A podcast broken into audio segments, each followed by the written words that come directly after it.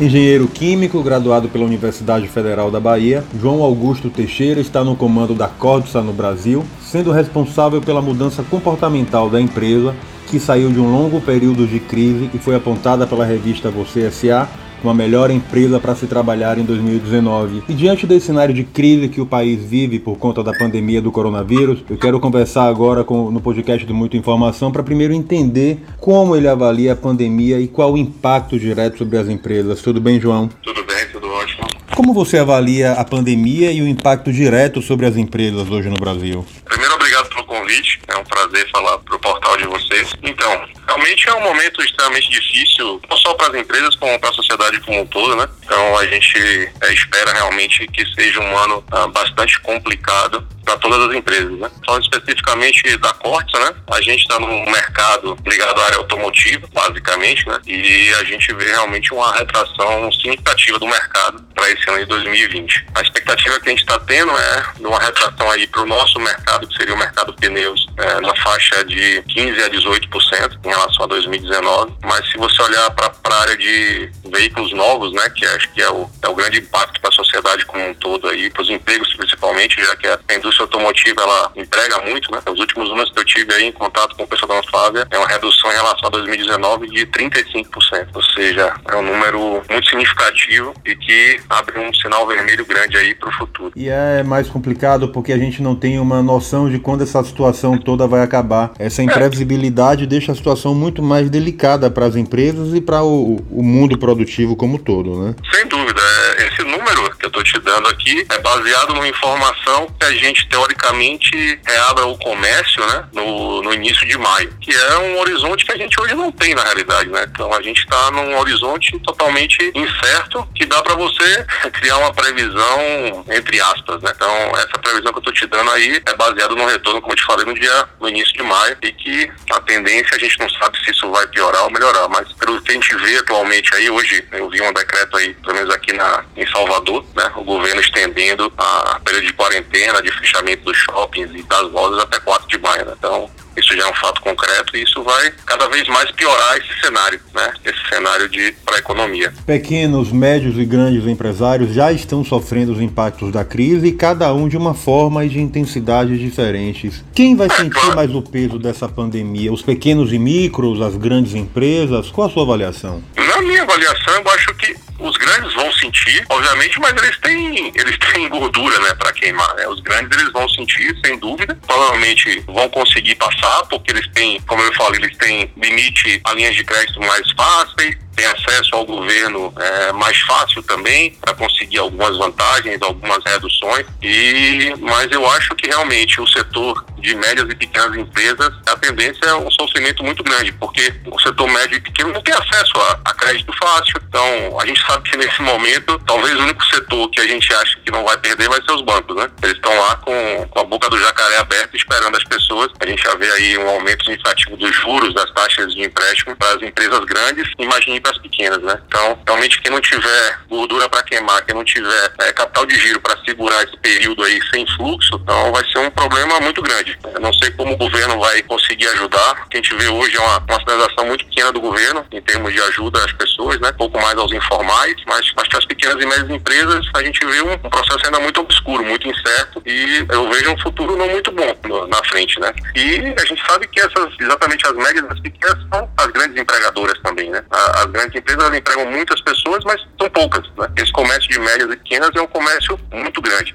Gigantes como o Grupo LM, eu conversei essa semana com o Luiz Mendonça, estão se movimentando para evitar demissões. O que fazer para preservar empregos nesse período? É, o que, é que a gente. Eu vou dar um exemplo da Corte, né? A gente tem tentado trabalhar com férias coletivas. Então a gente já deu um período aí de 20 dias de férias coletivas gerais para todos os funcionários. Paramos no dia 25 de março, voltamos no dia 15 de abril, mas voltamos com carga limitada, né? A gente não voltou com a planta 100%, voltamos com praticamente 50% do quadro só para tentar entender um pouco mais o processo, estender as férias. Mas esse é um processo que vai acabar, né? Você vai ter que, é, não sei como você vai conseguir fazer. A vantagem que tem o governo abriu a possibilidade da gente utilizar a série de 2021. Acho que isso é uma vantagem para você conseguir segurar um pouco os empregos, mas as empresas vão ter que se reinventar. para conseguir segurar os empregos, né? A gente vai ter que o sindicato tem que estar, tá, acho que nesse momento muito mais participativo, né? E, com ideias e sugestões também, não só cobrando como é o dever deles também, mas eles precisam participar desse processo de construção que a gente vai ter que criar novas alternativas, sei lá, novas novas formas de trabalhar, novos turnos, turnos flexíveis, com deixar um grupo em casa, um grupo trabalhando. Então a gente vai precisar muito da participação do sindicato aí de tudo para que a gente construa uma nova forma de operar.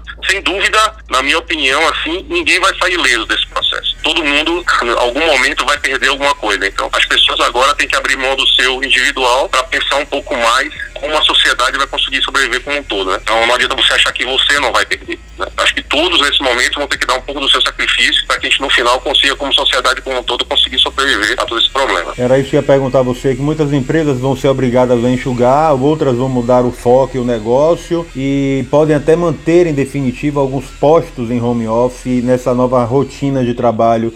Esse é um cenário real na, na sua avaliação? Sim, eu acho que é um cenário extremamente. Assim, a gente, se você olhar historicamente, as grandes empresas já estavam evoluindo para a questão do home office. Então, é, dando exemplo, a Corsa, a gente já vinha pensando isso desde 2018, 2019 a gente começou a amadurecer a ideia e agora a gente teve que usar de forma repentina. Ainda bem que a gente já tinha criado alguma estrutura, porque a gente já estava planejando implementar agora em 2020, né? Mas com certeza as empresas vão ter que mudar, né? Vão ter que mudar o pensamento, mudar o foco das coisas. Então, eu acho que sem dúvida o home office é, é uma forma. Eu, eu conversando com o meu corpo gerencial hoje eu falei, né? A gente tem que pensar nas pessoas sempre e para isso a gente vai ter que cortar alguns custos, vários custos. A gente vai ter que repensar o nosso negócio. Por quê? Porque cada real que você salvar de uma outra forma, talvez aquele real consiga, é, consiga contribuir para salvar o emprego de uma pessoa. Entendeu? Então, Esse... a gente tem que pensar em como reinventar o nosso negócio, como reduzir outros custos. Então, o home office talvez seja isso, você reduz custo de alimentação, custo transporte, e você consiga salvar alguns empregos nesse momento. Então, é o que eu falei, readequar as jornadas de trabalho, readequar os turnos, a gente vai ter que fazer uma coisa diferente. Não dá para continuar usando as coisas da mesma forma que a gente fazia há três meses atrás,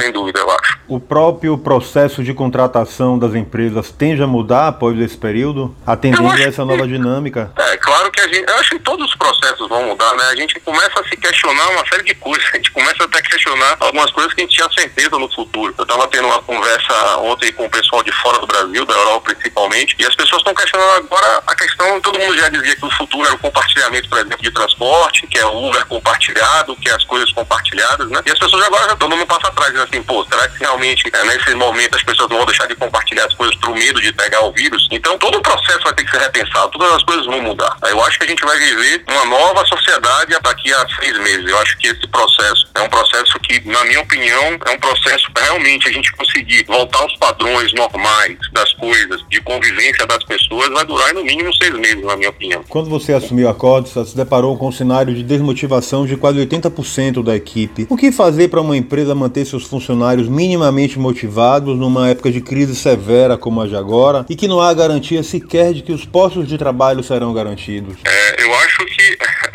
não é muito diferente e eu digo para você que me, a mesma que a gente fez há oito anos atrás, que a gente encontrou a fábrica numa situação extremamente é, preocupante. Eu digo para você que era um cenário próximo ao, ao, fechamento da planta. E eu digo a você também que a situação de hoje acontecesse há oito anos atrás, no momento que a gente estava, acho que a probabilidade de sobreviver seria muito pequena. Como a gente conseguiu criar um fôlego nesses oito anos aí de financeiro, de operação também, acho que isso fez a gente sobreviver. Mas não tem muito. As pessoas devem pensar assim, pô, deve ter uma fórmula mágica para você fazer as pessoas se engajarem. Na verdade, não existe fórmula mágica. A única forma que tem é você ouvir as pessoas, fazer com que elas façam parte do processo e fazer com que elas façam do processo, do processo decisório. Então, as pessoas têm que estar envolvidas em tudo. Quando você faz as coisas abertamente e claramente, todo mundo aceita. As pessoas não aceitam que você faça as coisas por debaixo do pano, que você faça as coisas, que você chegue amanhã, por exemplo, sem compartilhar, sem falar nada, você chega assim, ó, agora eu vou cortar 30% dos empregos. Então, as pessoas entendem a partir do momento que você compartilha, que você busca soluções. Todo mundo entende. Se você virar para as pessoas e dizer assim, é muito claro, como a gente fez oito anos atrás, a situação, a situação é essa. Se você tivesse uma empresa nessa situação, que está perdendo X de dinheiro, o que, é vocês fariam? Iriam unânime as pessoas dizerem, vamos fechar. Não tem como você operar desse jeito. Então, e aí? O que, é a gente vai fazer? O que, é que a gente vai fazer diferente? E as, as próprias pessoas contribuem para a reinvenção dos processos. E a gente pensa que as pessoas não conseguem contribuir, mas sim, as pessoas conseguem. E as pessoas conseguem dar sugestões, as pessoas conseguem participar. E a partir do você ouvindo elas, você consegue modificar totalmente seus processos de forma muito mais consistente, muito mais do que o top-down. Então, quando você vê a coisa bottom-up, é muito mais fácil. Você Isso que a gente fez há oito anos muito maior da empresa e das claro, pessoas. sem dúvida. Então você começa a fazer coisas que antigamente você não imaginaria que pudesse ser possível. Então,